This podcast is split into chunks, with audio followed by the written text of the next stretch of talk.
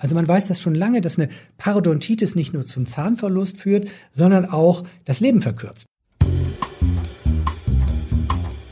Dr. Matthias Riedel. Gesünder Leben mit dem aus dem TV bekannten Ernährungsdoc und Elisabeth Jessen.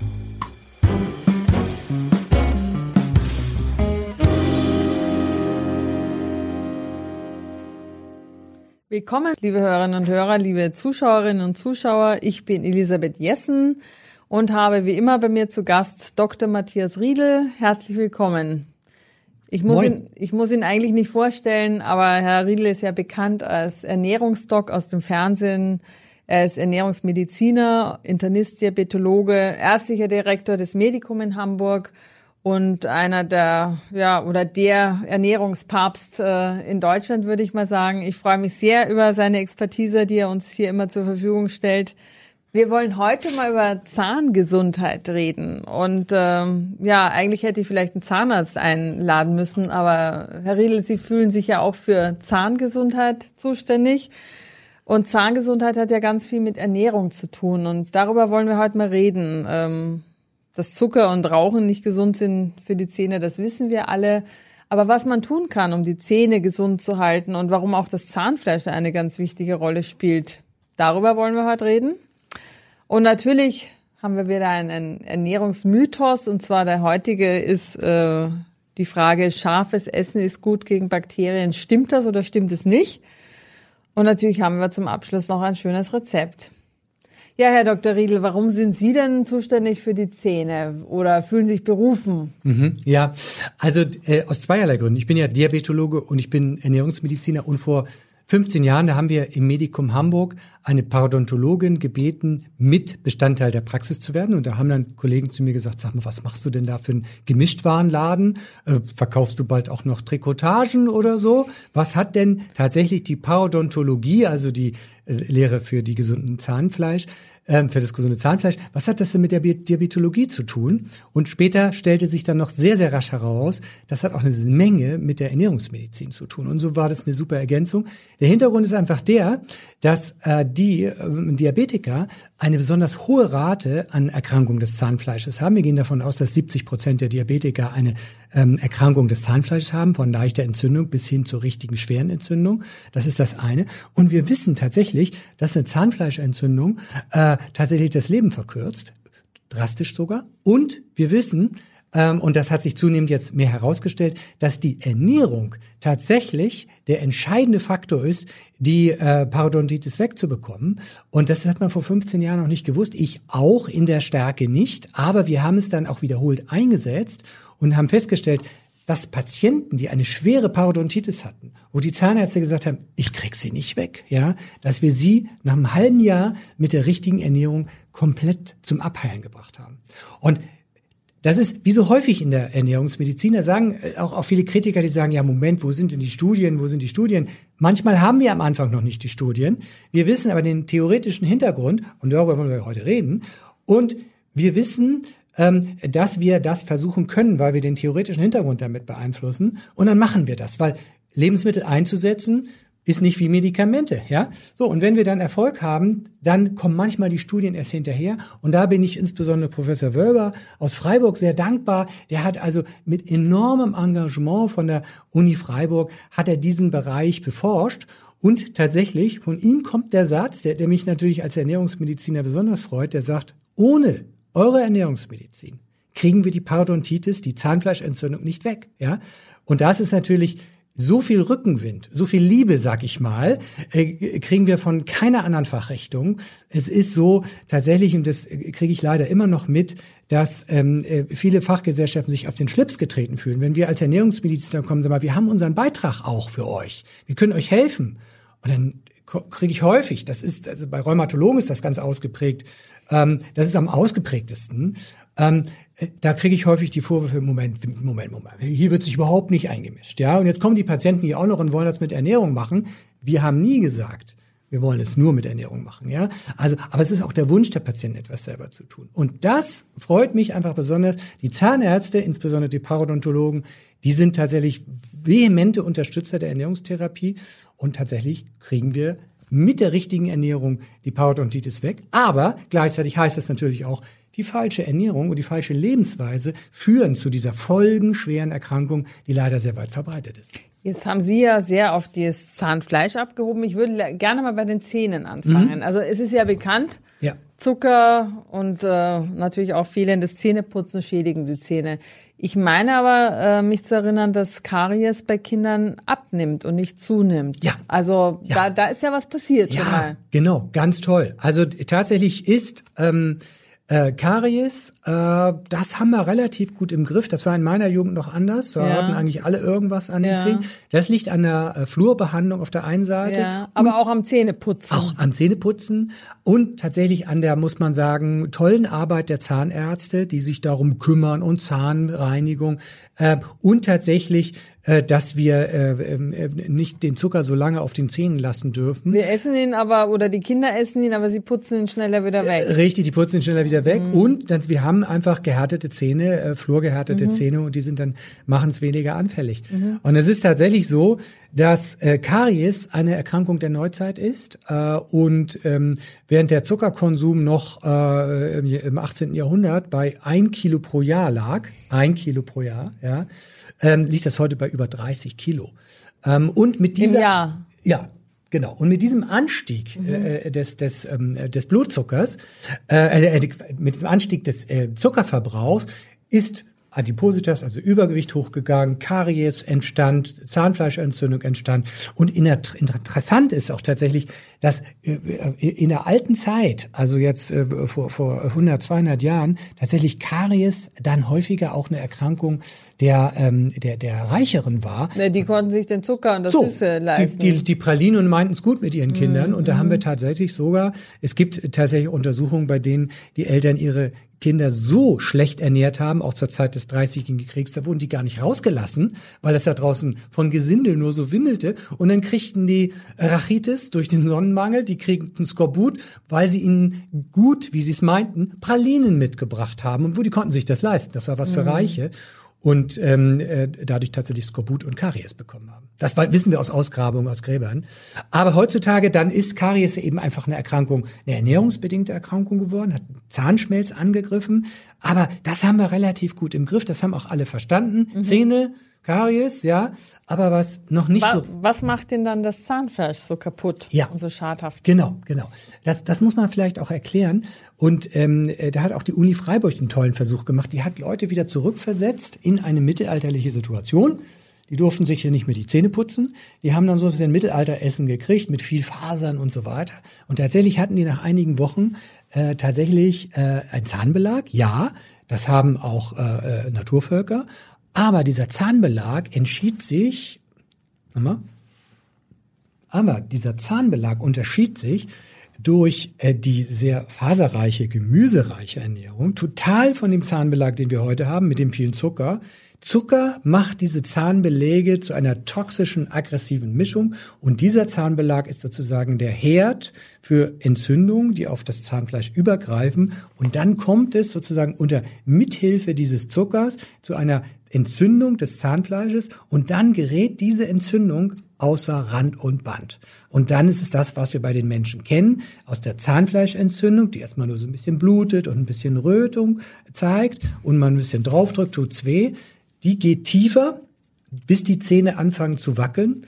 Und ähm, äh, manchmal können sie gerettet werden, manchmal aber eben nicht. Und da muss man tatsächlich früh ran. Es ist letztlich. Und diese Entzündung hat aber einen Einfluss auf den gesamten Körper. Ja, genau. Die Entzündung mhm. hat ein, dann auch einen Einfluss auf den gesamten Körper. Und wir wissen, dass also dieses entzündete Zahnfleisch einfach das Risiko, Diabetes zu bekommen, erhöht, das Risiko äh, Rheuma zu bekommen erhöht, das Risiko für Arterienverkalkung, für Schlaganfall, ja sogar eine Frühgeburtlichkeit bei Müttern und auch eine, ähm, ähm, ein Risiko, eine, eine EPH-Gestose, das ist also eine, eine Blutdruck, eine gefährliche Blutdruck-Leber-Komplikation im Rahmen der, der Schwangerschaft, dass das Risiko dafür erhöht wird. Und das weiß man schon lange. Also man weiß das schon lange, dass eine Parodontitis nicht nur zum Zahnverlust führt, sondern auch das Leben verkürzt dadurch. Weil wenn man so sagt, Arterienverkalkung, Krebs auch übrigens, Rheuma. Es ist sozusagen für den Körper ein Entzündungsschub.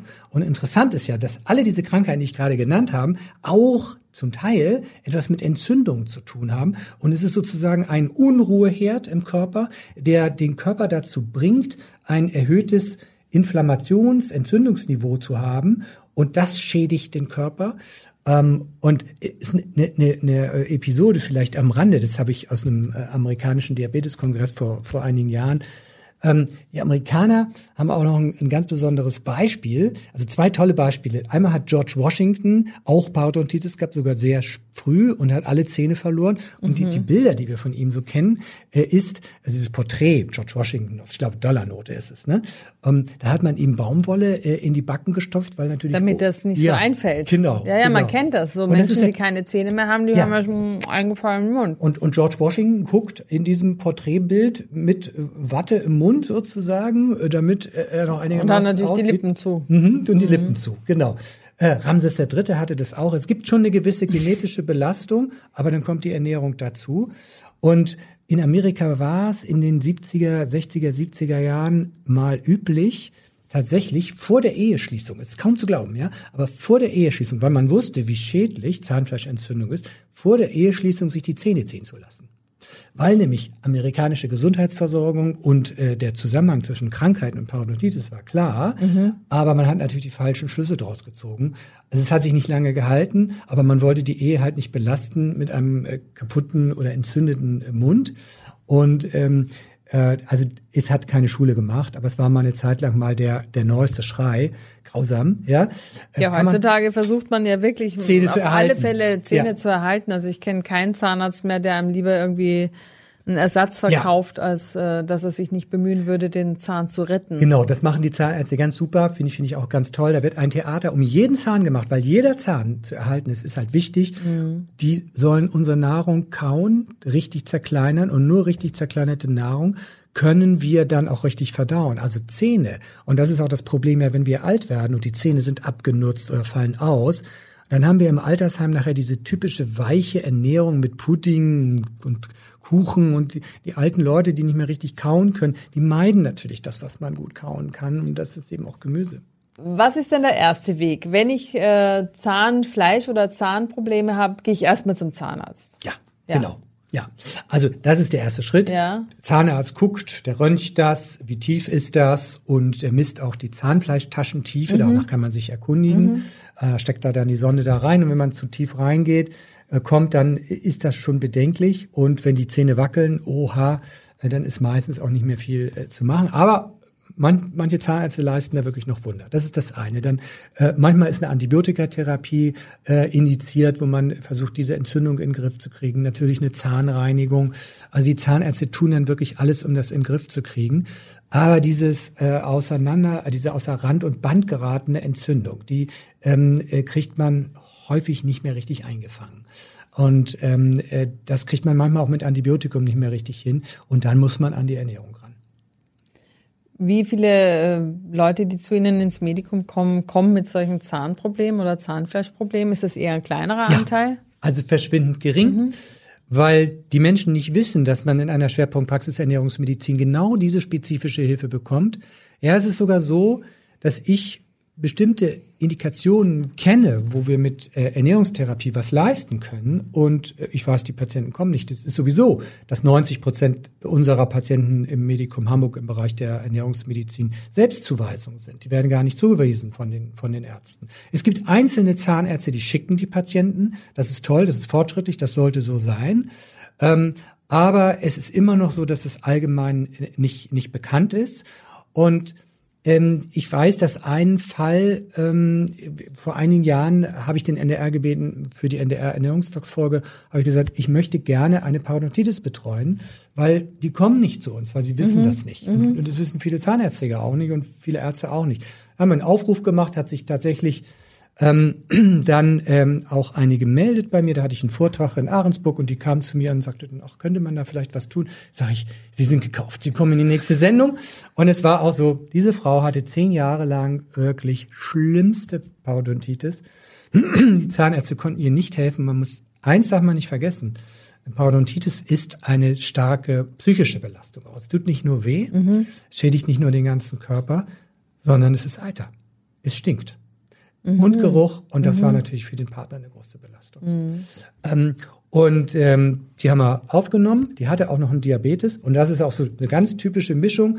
Parodontitis fördert Diabetesentstehung, Diabetes fördert Parodontitis und Parodontitis wiederum fördert Folgeschäden bei Diabetikern. Mhm. Und wenn wir die Parodontitis behandelt haben, wird die Blutzuckereinstellung besser, weil diese Diabetesförderung von der Parodontitis auf den Diabetes fällt weg. Ja? Bei dieser Frau war es dann auch so, die Blutzuckerwerte wurden besser, der Diabetes wurde besser ähm, durch die äh, Ernährungsumstellung. Und nach drei Monaten, muss man sagen, und sie hat wirklich zehn Jahre schwer gelitten, nach drei Monaten kam sie, schrieb sie mir, die Parodontitis ist fast weg und mein Diabetes ist deutlich besser. Und dann sagte sie noch was dazu und ich fühle mich so fit, körperlich, begeistert wie noch nie. Sie gebrauchte den Vergleich wie als junges Mädchen. Ja? Mhm. Und das ist natürlich so, sag ich mal, also mehr können wir gar nicht schaffen. Also das ist wirklich toll, ein super Beispiel. Und ich denke dann immer, ja, jetzt muss es eigentlich losgehen in Deutschland. Alle Parodontitis-Patienten suchen sich eine Ernährungsberatung. Hm, also es sind immer noch Ausnahmen, das muss man leider sagen. Aber ich weiß von aus meinem Bekanntenkreis, dass es manche Freunde gibt, die haben immer wieder Probleme mhm. und andere berichten davon nie. Ja. Nicht, weil sie nichts erzählen, sondern ich glaube, weil sie es einfach nicht haben. Also man scheint schon eine gewisse ja. Disposition zu haben, genau, das zu kriegen, genau. oder? Es gibt eine genetische Disposition, ja. die ist bei Rauchern nochmal ausgeprägter. Mhm. Also Rauchen also wenn man eine Disposition hat und raucht und Diabetes hat, ne, also dann liegt man bei 90 Prozent Zahnfleischproblem. Mhm. Also das ist dann maximal, mehr, mehr kann man fast gar nicht haben. Und wenn man da noch viel Zucker da drauf haut, dann, dann müsste man eigentlich fast auf 100 Prozent kommen, weil der Zucker ist dann da nochmal ähm, wirklich ein Förderer hoch drei. Das zeigen auch die Studien. Also diese ähm, der, der Zuckerkonsum um die Zähne herum macht den Biofilm, also diese, diesen Zahnbelag, macht ihn toxischer. Ja? Mhm. Und, und, und dadurch äh, kriegt das Ganze richtig Tempo. Aber man kann da eben was tun. Und also der Zusammenhang auch zwischen dem Zuckerkonsum ist sehr, sehr deutlich. Und da müssen wir auch ran. Und das ist auch natürlich auch mein, mein Appell natürlich sowieso. Artgerechte Ernährung hat eine Zuckerobergrenze, 50 Gramm, ja. Und äh, am besten das im Rahmen der Mahlzeit und natürlich auch Zähneputzen nicht vergessen, ja. Kann auch jemand, der sich völlig optimal ernährt, wie ja viele das tun, aber viele natürlich auch nicht, kann jemand äh, das dann verhindern? Oder kann das trotzdem kriegen, wenn er eben diese Disposition hat, diese genetische? Äh, der kann es verhindern, ja. Der kann ja? es tatsächlich verhindern, ja, wenn er sich richtig ernährt, trotz Disposition, äh, äh, da ist die, sinkt die äh, Wahrscheinlichkeit dramatisch, ähm, dass er eine Parodontitis bekommt oder Zahnfleischentzündung. Ja, also Zahnfleischreizung und so, ne? Ja. Also man macht eine mhm. leichte Reizung bis hin zur Entzündung mhm. dann. Vielen Dank. Und die Ernährung, äh, die, die Empfehlung gilt natürlich auch zweimal im Jahr zum Zahnarzt zur Kontrolle und wenn man irgendwie ein Zahnfleischproblem hat, dann natürlich auch zwischendurch und es einfach rechtzeitig angehen. Richtig. Richtig. Und wenn man so eine Parodontitis mal hatte, dann weiß man, ich bin empfindlich mhm. und es ist keine Kleinigkeit, weil äh, diese Entzündungsbotenstoffe fluten ja den Körper und machen überall Ärger. Mhm. Ähm, und äh, im Extremfall können sie auch das Leben verkürzen. Mhm. Herr Riedel, was kann man denn dann jetzt wirklich dagegen tun? Also das ist ein, ein, wirklich weites Feld, weil es gibt viele, viele, viele Aktionen, die man da machen muss. Aber was die Zahnärzte lieben, sind Ballaststoffe. Ballaststoffe äh, führen dazu, dass ähm, äh, äh das Zahnfleisch gekräftigt wird und ähm, wir einen Speichelfluss bekommen. Und dieser Speichelfluss fördert dann eben auch die Zahnfleischgesundheit und die Zahngesundheit. Das ist so, das wirkt gegen Karies und das wirkt auch gegen Parodontitis. Das eine, das finden wir natürlich in Nüssen, Vollkornprodukten.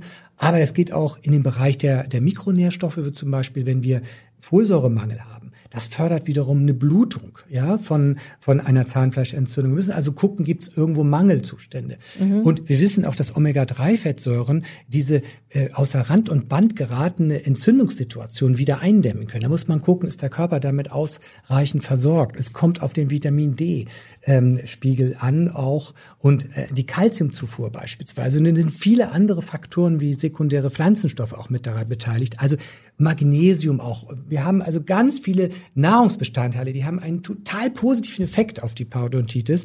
Und dass ich sagen würde, wer von der Parodontitis betroffen ist, der sollte sich zu, äh, in die Behandlung einer Ernährungsberaterin äh, begeben, die damit Erfahrung hat oder eine Schwerpunktpraxis Ernährungsmedizin, äh, www.bdem.de, da kann man solche Adressen finden. Oder er versucht es halt mit unserer My Food Doctor App, um die Ernährung in Richtung artgerechte Ernährung richtig zu justieren. Das wäre sozusagen eine Eigenmaßnahme, die man machen könnte. Aber auch nochmal meine Bitte, nicht zögern, ein, äh, eine Profis aufzusuchen und da zahlt die Kasse eben auch noch seinen Anteil dazu. Da werden Anträge gestellt. Das ist das gute Recht als Patient und die Parodontitis ist tatsächlich eine klassische Indikation für eine Ernährungstherapie. Vielen Dank. Der Ernährungsmythos. Wir wollen uns um den heutigen Ernährungsmythos kümmern, nämlich ähm, ich habe wieder eine Frage mitgebracht. Scharfes Essen ist gut gegen Bakterien. Stimmt das oder ist das Nonsens? Ja, tatsächlich, also so Chili hat schon eine gewisse bakterientötende Wirkung, aber nicht in den üblichen Mengen, wie wir es im Essen haben. Dafür würde das dann nicht ausreichen. Äh, man kann eher die Wirkung von Chili dann damit beschreiben, dass wir sagen, es fördert ein bisschen unser Wohlbefinden, macht uns ein Stück weit glücklicher, wirkt antientzündlich und schmeckt gut, ja sowieso, und wirkt verdauungsfördernd. Also das sind gute Gründe, äh, das im Essen zu haben, aber tatsächlich ähm, verdorbenes Essen dazu sagen, äh, von Bakterien zu befreien, das kann es nicht. Leisten. Okay, aber zum Beispiel, wenn man jetzt irgendwie nach Asien fährt oder Indien, da wird ja sehr gerne ja. sehr scharf gekocht. Ja. Das muss ja auch was mit der äh, mit der Wärme zu tun haben und ja. dass Lebensmittel vielleicht nicht ganz so gut haltbar sind. Ja, also äh, in den Tropen schimmelt ja alles wahnsinnig schnell. Ja. Das ist richtig. Und ähm, das kann ich jetzt nicht beschwören, aber, aber äh, ähm, ich habe mal gelesen, dass tatsächlich natürlich äh, so ein leicht verdorbenes Essen mit Chili wieder genießbarer schmeckt. Ja. Ähm, und es ist ja so, dass äh, die Menschen früher immer zum Frühstück gegessen haben, was abends übrig blieb. Mhm. Ja? Das musste also die Nacht überdauern. Und da war natürlich dann eine gewisse bakterientötende Wirkung von, von, von scharfen Gewürzen durchaus günstig. Und hinterher schmeckte das am nächsten Tag immer noch ganz gut. Das ist also die klassische, so haben sich Menschen ernährt. Weil wenn wir aufwachen, haben wir keinen Kühlschrank da. Mhm. Es ist das Essen von gestern da. Das war auch bei den Urmenschen so. Ja, dann haben wir erst mal gegessen, was da war. Ne? Das ist das Frühstück, das Urfrühstück von Menschen. Also wenn Essen übrig geblieben ist, dann haben wir das immer draußen versteckt, so zwischen den Blumen, also zwischen ja. den Kräutern, die dann draußen so standen oder immer noch stehen. Und das hat unser Sohn, der Jüngere, bis zum Schluss nicht kapiert. Also der hatte diesen Instinkt, dass man ja, genau. das Abendessen zum Frühstück Absolut, ja, so ist das. Oder wenn die vom Feiern kamen ja, und so weiter. wie genügsam, ne? Ja. Sprechstunde beim Ernährungsdoc. Wir haben auch wieder äh, mehrere Fragen von Hörerinnen und Hörern und Zuschauerinnen ähm, bekommen. Stefanie hat gefragt, äh, in vielen Bio-Kräutertees ist neuerdings Süßholz oder etwas namens Süßblätter beigemischt. Was ist von diesem Süßungsmittel zu halten? Also Süßholz ist ja ein natürliches äh, Lebensmittel. Da macht man auch, auch Tees oder, oder auch Lakritz ähm, mhm. äh, kann man herstellen. Ähm, es hat eine gewisse, ja, krampflösende Wirkung. Ähm, ähm, äh, auf den Magen. Allerdings ist halt ähm, der, der, Süßungsgrad also eingeschränkt. Es, es, es macht halt einen Geschmack da rein. Äh, bei den Süßblättern ist wahrscheinlich äh, Stevia äh, gemeint. Mhm. Ähm, äh, Stevia hat, äh, äh Stevia ähm, Glykoside haben eine gewisse Süßungskraft. Die können auch schon chemisch hergestellt werden. Aber auch da würde ich sagen, mit, ähm, sage ich mal, Süße sparsam umgehen. Die Fachgesellschaften empfehlen auch bei Stevia ähm, keinen uneingeschränkten äh, Gebrauch, weil letztlich muss nicht immer alles so süß schmecken. Es soll toll schmecken, aber toll muss nicht immer gleich süß sein. Und Stevia muss man wirklich mögen. Und Süßholz schmeckt wahrscheinlich immer nach Lakritz, oder? Das muss man auch mögen. Also man muss es mögen. Äh, ich ich, ich habe jetzt wenig Erfahrung mit Süßholz tatsächlich. Ähm, aber ähm, Stevia mag ich auch nicht. Ich, mm. Also tatsächlich, ich, ich schmecke, die, die verschiedenen Süßungsarten schmecken alle unterschiedlich und ich merke den Unterschied. Ich mag es eigentlich nicht, mm. aber mhm. das muss jeder selber gucken. Claudia hat uns geschrieben, äh, also zwei Fragen. Kann ich meinen Kindern sieben und neun Jahre alt veganes Omega-3 geben? Wenn ja, wie dosiert? Also erstmal, äh, tatsächlich ist Omega-3 wenn wir es vom Fisch her bekommen oder von der Alge, eigentlich immer veganen Ursprungs, mhm. weil die Fische kriegen es aus den Algen. Ja, mhm. ähm, also jetzt wenn bei solchen Nahrungsergänzungsmitteln.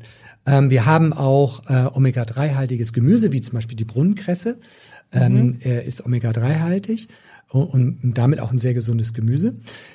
Ähm, ja, natürlich ist äh, die richtige Omega-3-Menge bei uns in der Gesellschaft zum Seltenheitswert geworden und Kinder brauchen das halt zum Wachsen. Es könnte durchaus bei Schwangeren auch die Neigung zu Allergien bei den Kindern äh, verringern. Also nicht, dass die, die Eltern eine Allergie gegen Kinder haben, sondern dass die Kinder später weniger Allergie haben.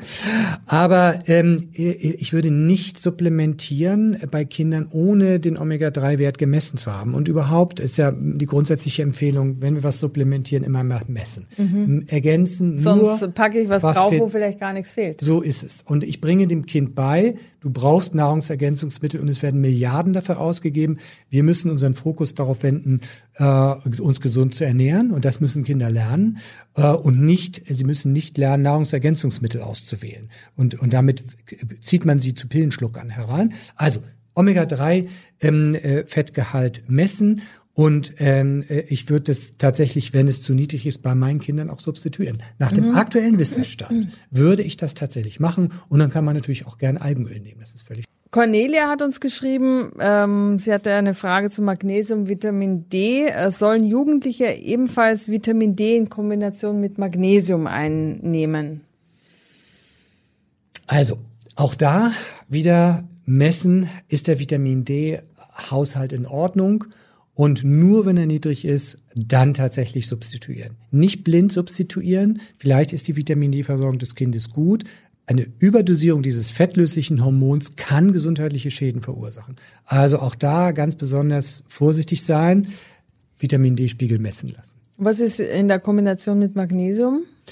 Auch da würde ich vorsichtig sein, äh, auch dort äh, messen und mich erst beraten lassen. Äh, Im individuellen Fall ist es richtig, dass die Knochengesundheit vom Vitamin D, vom Kalzium, aber auch vom Magnesium abhängt. Das ist richtig.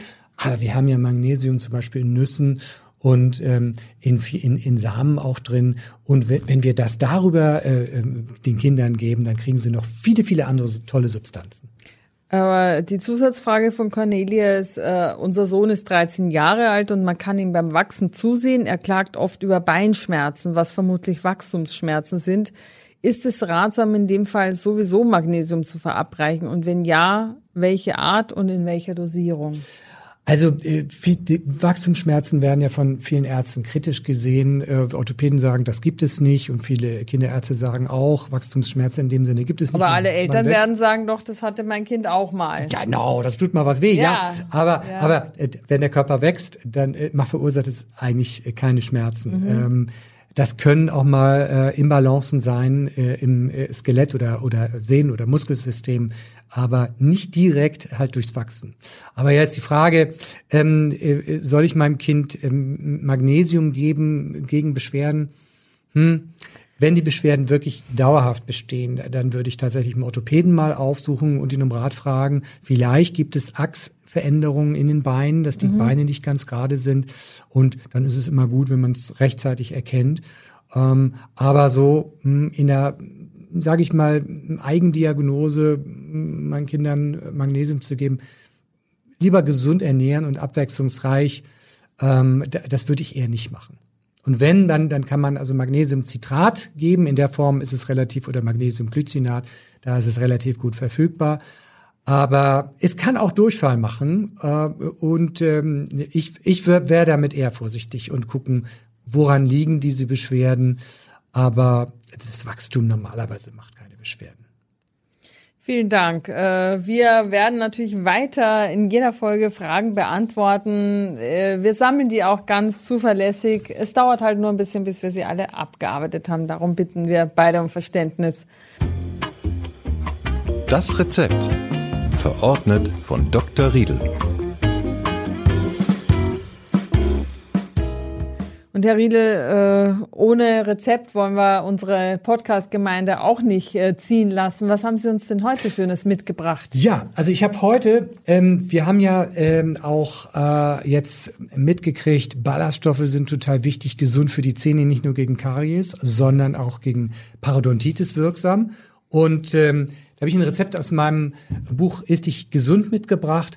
Und viele haben ja schon von mir gehört, vegetarische Brotaufstriche so vom äh, Laden sind häufig mit Palmöl versetzt und ich zeige jetzt mal, dass es auch wirklich gesünder geht und besser geht ähm, und auch gleichzeitig noch ähm, Ballaststoffe bietet, wie zum Beispiel hier dieser Pistazien, diese Pistazien-Frischkäsecreme, total lecker.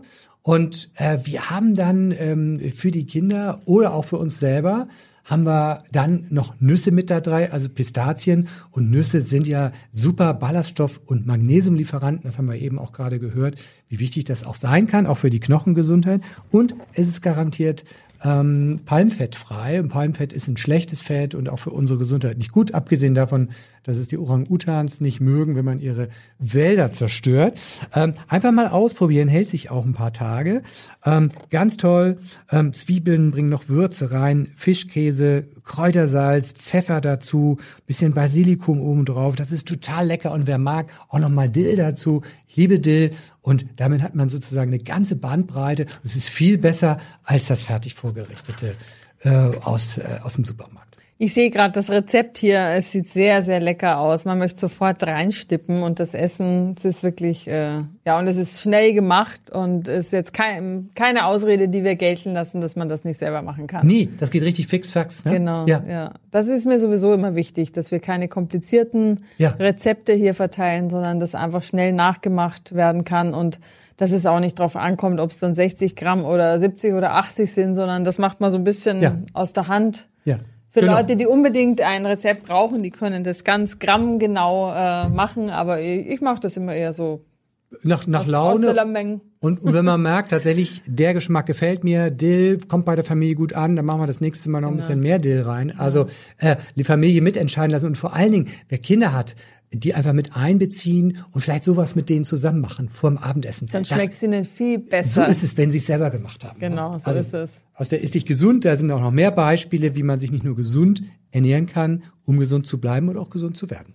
Ja, äh, und nicht vergessen, immer zum Zahnarzt gehen, regelmäßig äh, Zahnreinigung, dann hat man vielleicht ein bisschen weniger Probleme oder nicht so früh oder, oder nicht so schlimme wir freuen uns, äh, dass ihr dabei wart, dass ihr zugehört, zugeschaut habt und äh, sehen uns bei der nächsten Folge und sind auf allen gängigen Plattformen abzurufen, auch unsere sonstigen Folgen, die wir schon gemacht haben und freuen uns über die netten Mails und äh, Kommentare, die wir kriegen. Ja. Vielen Dank. Und die, und die tollen Fragen, also die Fragen haben es wirklich in sich. Manchmal muss es sogar richtig nachdenken und ab und zu sogar mal nachgucken. Also die Fragen haben sich in der Qualität noch so gesteigert. Ich muss wirklich sagen, alle Achtung, wir haben wirklich wissende Zuhörer und, äh, und Zuschauer. Ähm, danke dafür und es hat mir Spaß gemacht. Es hat, macht mir immer mehr Spaß, tatsächlich auch mit solchen, solchen, solchen interessanten, äh, so interessierten äh, Zuhörern und Zuhörerinnen. Also ich fand's toll und ich hoffe, wir haben was für eure Gesundheit tun können. Tschüss. Bis zum nächsten Mal. Danke. Und für den Schnitt der heutigen Sendung danken wir wieder Heike Becker. Wenn ihr noch mehr rund um gesunde Ernährung erfahren wollt, dann folgt mir auf Insta oder Facebook at Dr. Matthias Riedel oder abonniert den Newsletter auf myfooddoctor.de. Die nächste Folge vom Ernährungsdoc hören Sie am Montag in zwei Wochen.